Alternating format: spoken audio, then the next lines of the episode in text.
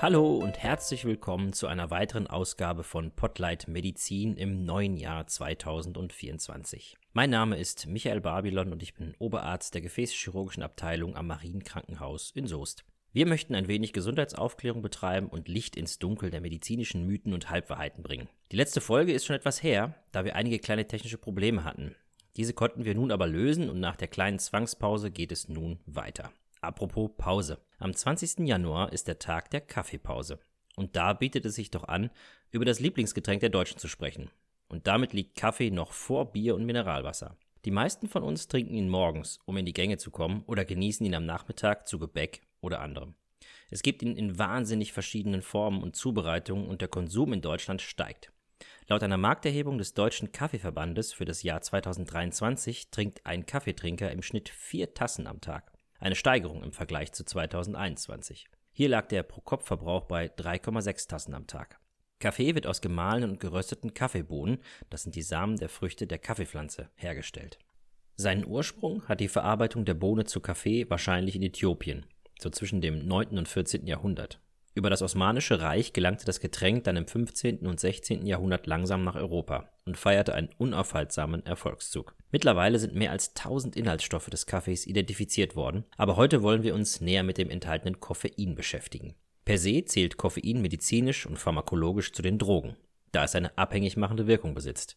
Natürlich bei weitem nicht so stark wie zum Beispiel Alkohol oder Nikotin, aber abhängig machen kann es schon. Dabei findet man Koffein nicht nur in Kaffeebohnen.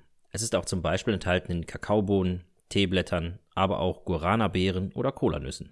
Koffein ist ein Alkaloid und diese sind als Stoffe unheimlich interessant. Sie werden von Tieren oder Pflanzen selbst gebildet und gehören zum Sekundärstoffwechsel. Zum Sekundärstoffwechsel gehören Stoffe, die der Organismus zum eigentlichen Überleben unter optimalen Bedingungen nicht braucht und vermutlich auch nicht bilden würde. Hat eine Pflanze immer genügend Nährstoffe, Licht, Wasser und keine, Achtung, Fressfeinde, dann bräuchte sie keine Alkaloide. Diese schmecken nämlich meist bitter und sind häufig sogar giftig. So schützen Alkaloide Pflanzen und auch Tiere vor Fressfeinden. Dass Kaffee bitter schmeckt, ist ja kein Geheimnis. Und einen großen Anteil daran hat das Koffein. Zu den Alkaloiden zählen zum Beispiel auch Nikotin, das von der Tabakpflanze als Schutz gebildet wird. Auch die Pfeilgiftfrösche sondern über die Haut ein giftiges Alkaloid ab und haben meist sehr grelle Farben, um darauf hinzuweisen. Vorsicht, ich bin giftig. So viel zum kleinen Exkurs zu den Alkaloiden. Bleiben wir aber beim Koffein. Es gilt als Wach- und Muntermacher und seine Wirkung im Körper ist mittlerweile gut erforscht. Wie auch immer wir das Koffein aufnehmen, ob per Kaffee, Tee oder Energy Drink, es wird im Magen-Darm-Trakt aufgenommen und wandert ins Blutgefäßsystem. Da es die Blut-Hirn-Schranke passieren kann, kommt es irgendwann dann auch im Gehirn an. Die Wirkung dort setzt ca. 15 bis 30 Minuten nach Konsum ein. Koffein blockiert die Rezeptoren für Adenosin und Adenosin verhindert im Gehirn die Ausschüttung von aktivierenden und aufpuschenden Neurotransmittern wie Noradrenalin und Dopamin. Das Adenosin trifft nun auf Rezeptoren, die bereits vom Koffein belegt sind und kann nicht binden und auch seine Wirkung nicht entfalten. Das Koffein wiederum kann einen Rezeptor binden, hat jedoch dort keine Funktion. Ich versuche euch das mal ganz grob vereinfacht zu erklären. Ihr habt ein Türschloss und Adenosin ist der Schlüssel. Der Schlüssel Adenosin passt ins Schloss, die Tür geht auf und Adenosin kann wirken und macht müde. Koffein ist nun wie eine Art Knetmasse. Die Knetmasse passt auch ins Schlüsselloch, kann aber natürlich die Tür nicht öffnen. Und zusätzlich kann der Schlüssel Adenosin ebenfalls nicht ins Schloss, weil das ja durch die Koffeinknetmasse blockiert ist. Die Tür bleibt zu und die müde machende Wirkung von Adenosin bleibt aus. Je mehr Koffein im Körper ankommt, desto mehr Türen, also Rezeptoren, werden blockiert. Die Sauerstoffversorgung der Zellen verbessert sich, das Herz-Kreislauf-System wird stimuliert, man wird wacher und es steigt zum Beispiel auch der Blutdruck. Wer regelmäßig viel Kaffee trinkt, bei dem passiert aber nun eine Veränderung der Rezeptoren.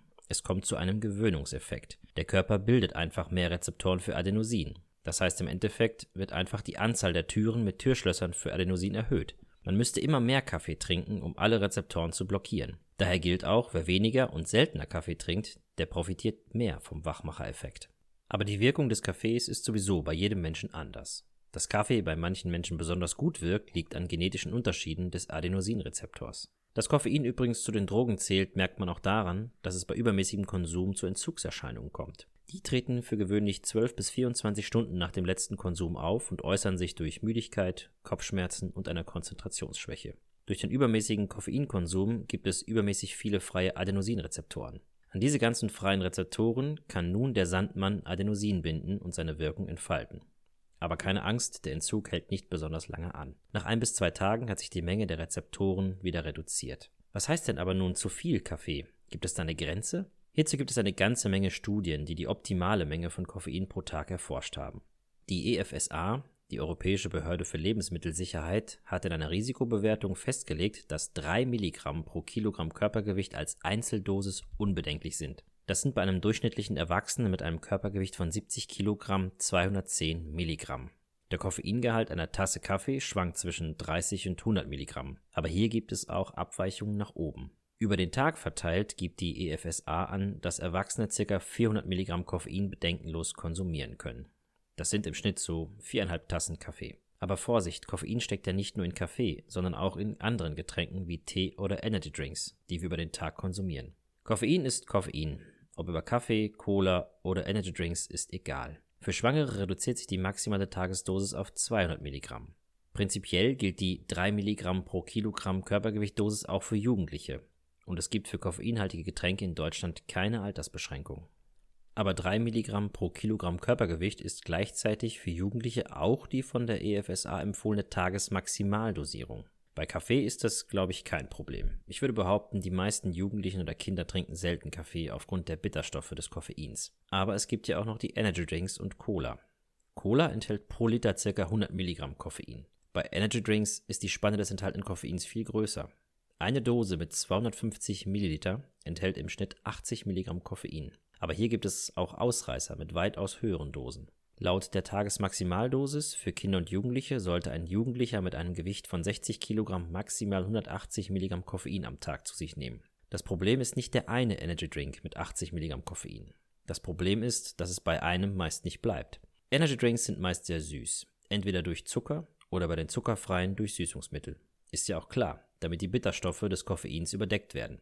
Der süße Geschmack verleitet dazu, weitaus mehr Energy Drinks zu sich zu nehmen als empfohlen. Da wird die unbedenkliche Koffeingrenze schnell gerissen. Energy Drinks werden zudem gerne auf Partys mit Alkohol vermischt.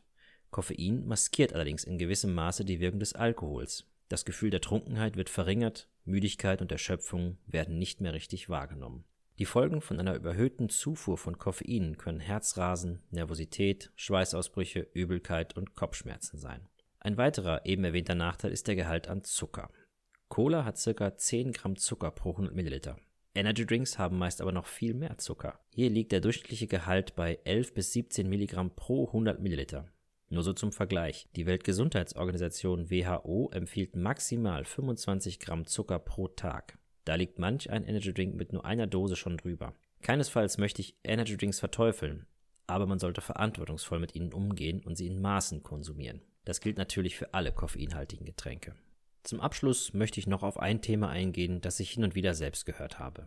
Kaffee soll das Krebsrisiko erhöhen. Und tatsächlich stufte die Weltgesundheitsorganisation WHO bis 2016 Kaffee als möglicherweise krebserregend ein. Vor allem vermutete man hier Blasenkrebs. Neuere Forschungen konnten jedoch keinen Zusammenhang mit Kaffeekonsum und einem erhöhten Krebsrisiko herstellen. Das Gegenteil scheint interessanterweise der Fall zu sein, zumindest für Männer. Die Forscher vermuten, dass regelmäßiger Kaffeekonsum einen leichten Schutz vor Prostatakrebs bietet. Eine Ausnahme allerdings gibt es. Das liegt aber nicht am Kaffee selbst. Zu heißer Kaffee erhöht das Risiko für Speiseröhrenkrebs. Das gilt aber für alle heißen Speisen und Getränke. Ab einer Temperatur von über 65 Grad Celsius kann es zu einer Zellschädigung der Schleimhaut kommen und die könnten eine Ursache für Speiseröhrenkrebs sein. Übrigens, ein oft im Studium gehörter Satz war, Schlaf ist nur schlechter Ersatz für Kaffee. Das stimmt allerdings nicht. Wer glaubt, sein Schlafdefizit mit Koffein kompensieren zu können, den muss ich leider enttäuschen. Die Wirkung des Koffeins hält kurzfristig wach und gibt einen leichten Boost. Richtiger Schlaf aber ist enorm wichtig für uns. Übrigens kann Koffein am späten Nachmittag oder Abend einen negativen Einfluss auf unsere Schlafqualität haben. Wer Probleme beim Einschlafen oder Durchschlafen hat, kann mal probieren, die letzte Tasse Kaffee vor 12 Uhr mittags zu trinken. Vielleicht kann das schon helfen. Mit dem Thema Schlaf beschäftigen wir uns aber in einer anderen Episode. Ja, das war es auch schon wieder mit dieser Episode.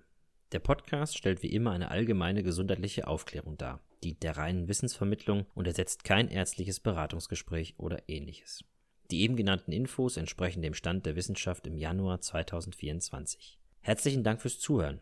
Ich hoffe, es hat euch gefallen und ihr konntet etwas mitnehmen. Wenn ja, dann empfehlt uns doch gerne weiter an Verwandte oder Freunde. Den Podcast gibt es auf allen gängigen Podcast-Portalen wie Spotify, Apple oder auch zum Beispiel YouTube. Wenn ihr Kritik üben möchtet oder uns etwas anderes mitteilen möchtet, dann schreibt mir doch bitte an m.babylon.hospitalverbund.de. Ansonsten freuen wir uns auch über eine Bewertung bei Spotify oder Apple.